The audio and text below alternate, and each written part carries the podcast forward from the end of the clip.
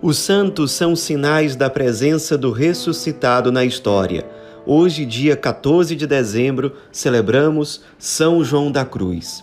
Nosso santo de hoje foi batizado com o nome de Juan, ou em português, João de Iepes, e nasceu em Ávila, na Espanha, no ano de 1542. Seu pai, chamado Gonzalo, ele até era de família nobre, rica, mas ele perdeu seus direitos, sua herança, suas propriedades quando decidiu casar com uma jovem de família muito pobre. Isso não era aceito na época. Ele aceitou perder todos os bens materiais praticamente para se casar e aí os dois tiveram vários filhos, entre eles João de Epes. Quando João era ainda criança, Gonzalo, ou seja, o pai dele, morreu. A família, que já era pobre, ficou numa situação ainda mais difícil o lado paterno da família de João de Epes não quis saber de ajudar a cuidar dos meninos, das crianças. Então, a mãe de João de Epes, sem saber muito o que fazer, procurando melhores condições para cuidar dos filhos, ela decide se mudar para Medina em busca de profissão. Ali ela se estabelece e João de Epes, quando ele foi ficando mais velho, ele já foi logo trabalhando, não demorou muito, passou por várias profissões, a última delas foi a de ajudante de hospital, uma espécie de enfermeiro. Trabalhava e tinha um gosto muito grande, um despojamento muito grande para trabalhar com os enfermos. Ele passava o dia trabalhando e, no período da noite, ele ia até o colégio dos padres jesuítas para estudar gramática. Era o momento em que ele ia aprender a escrever, a ler, o básico da formação educacional de uma pessoa. Aos 21 anos de idade, ele ingressou na Ordem Carmelita. Logo em seguida, ele foi enviado para a Universidade de Salamanca para fazer os estudos de filosofia e teologia, para depois ser ordenado sacerdote. Ele sempre se destacou muito pela ascese, pela vida de oração, pela grande penitência que ele vivia praticamente todos os dias. E ali, estudando na Universidade de Salamanca, vivenciando a sua vida espiritual com profundidade, sempre que ele tinha um tempo livre, ele ia visitar os doentes nos hospitais e voluntariamente ele servia esses doentes. Rezava com eles, fazia os trabalhos típicos de um enfermeiro e foi vivendo ao longo desses anos lá, até que com 25 anos de idade ele foi ordenado sacerdote. Pouco depois, ele estava um pouco desgostoso com a ordem carmelita. Ele achava que nessa época as comunidades carmelitas estavam não muito fervorosas, com uma regra de vida muito relaxada, e ele tinha o desejo de abraçar uma vida religiosa mais, digamos assim, exigente.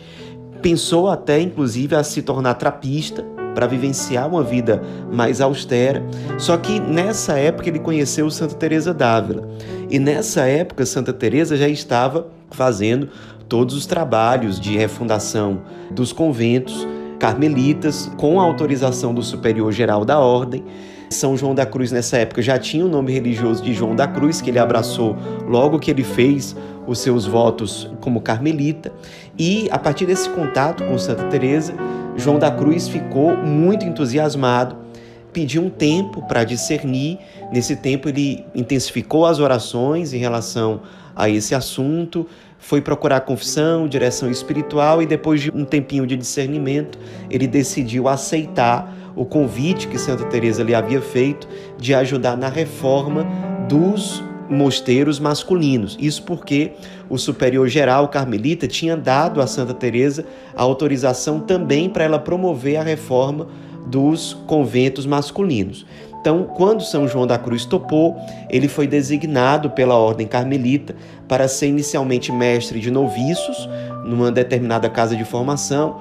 Pouco tempo depois ele se tornou reitor dessa mesma casa de formação e ali ele teve muito sucesso na reforma daquela casa, é muito mais difícil reformar do que simplesmente fundar. Porque quando você vai reformar, aquelas pessoas ali já estão com aqueles hábitos que não são muito legais, já se adaptaram a uma forma de vida religiosa mais relaxada. Então é mais difícil fazer com que essas pessoas mudem do que se você fosse começar algo do zero, com pessoas completamente novas, que estão geralmente mais abertas a tudo. Então ele teve um trabalho muito difícil, mas deu certo, deu muitos frutos e logo em seguida ele passou também, assim como Santa Teresa d'Ávila, a viajar por vários lugares para fazer esse trabalho de reforma dos conventos. O que era de se esperar aconteceu. Ele enfrentou muitas resistências, às vezes conventos inteiros viravam as costas para ele de uma forma inclusive muito desrespeitosa. Nessa época ele foi muito caluniado, muito perseguido, e o ápice desse processo foi quando, durante a visita a um dos conventos, os irmãos religiosos chegaram a prendê-lo dentro daquele convento e ali ele ficou durante nove meses.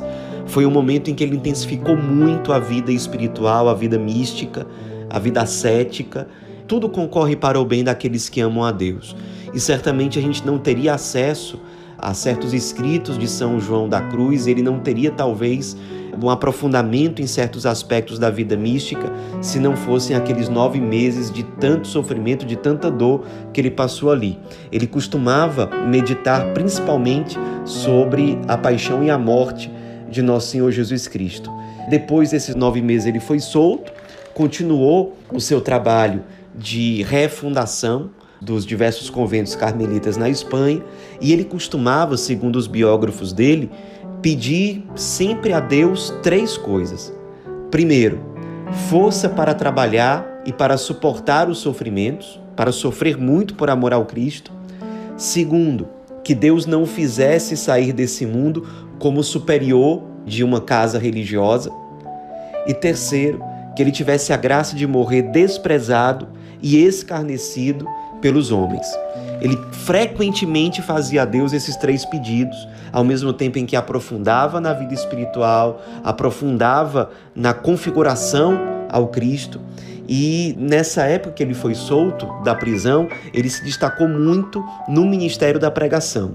Os temas principais e mais frequentes das pregações dele eram o Cristo crucificado e a sua paixão, a Santíssima Trindade e o Santíssimo Sacramento da Eucaristia. Nessa época ele conseguiu muitas conversões, ele foi um grande instrumento de Deus para a conversão inclusive das pessoas mais difíceis, corações que eram realmente muito duros, se abriram para o encontro com Cristo a partir das pregações de São João da Cruz. Então, ele também foi ficando muito conhecido por conta desse apostolado. Nessa época também, desde a época da prisão, ele se aprofundando na vida espiritual, ele começou a receber muitas graças extraordinárias de êxtases, visões, e a partir dessas experiências místicas muito profundas, ele nos deixou uma série de escritos importantes, entre eles se destacam o livro A Subida ao Monte Carmelo, o livro em que ele trata sobre a noite escura da alma, e também ele se destacou muito como poeta, inclusive no ano de 1952 ele foi proclamado oficialmente como padroeiro dos poetas espanhóis, porque realmente não só o conteúdo místico, teológico e espiritual é de uma preciosidade muito grande, mas como a própria estética do texto, o domínio que ele tem realmente sobre a escrita dos poemas é uma coisa extraordinária. De fato, ele foi em todos os sentidos um grande poeta espanhol, certamente entre os maiores poetas espanhóis de toda a história. Depois de um tempo fazendo as suas pregações e conseguindo sucesso na refundação de uma série de conventos, também aumentaram de novo as perseguições, as calúnias. Aquilo que ele pedia a Deus acabou acontecendo no fim das contas. Ele foi muito desprezado pelos irmãos carmelitas, acabou sendo exonerado de todos os cargos que ele tinha na ordem carmelita e nos últimos meses de vida ele viveu numa completa solidão, um completo abandono em relação inclusive aos seus irmãos de comunidade, aos seus irmãos de ordem religiosa. Ficou muito doente, uma enfermidade que fazia com que ele sofresse muito, tivesse muita dor, era realmente uma tortura. Isso serviu para que ele se unisse mais perfeitamente a Nosso Senhor crucificado na sua paixão. Ele utilizou aquilo, portanto, como um caminho de santificação ainda maior e acabou morrendo com apenas 49 anos de idade no dia 14 de dezembro de 1591.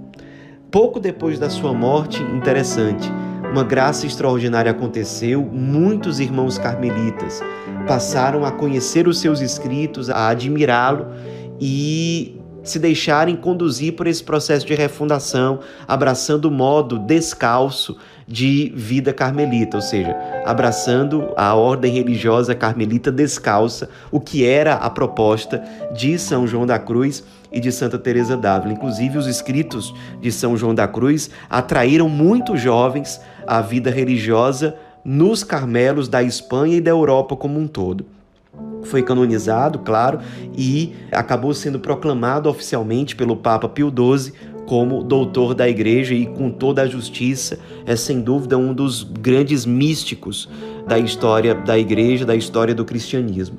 Nos inspiremos na vida desse grande santo que soube harmonizar de uma forma muito bela a sabedoria e a humildade, a vida consumida por amor a Deus e por amor à igreja. Nos inspiremos para que nós também coloquemos à disposição e a serviço de Deus e dos nossos irmãos todos os dons que nós recebemos. Procuremos a verdadeira sabedoria, a sabedoria que nos leva a amar mais a Deus, que nos leva a nos unir mais intimamente à paixão de nosso Senhor, que nos leva a amar mais no fim das contas e a ser aquilo que nós somos criados para ser.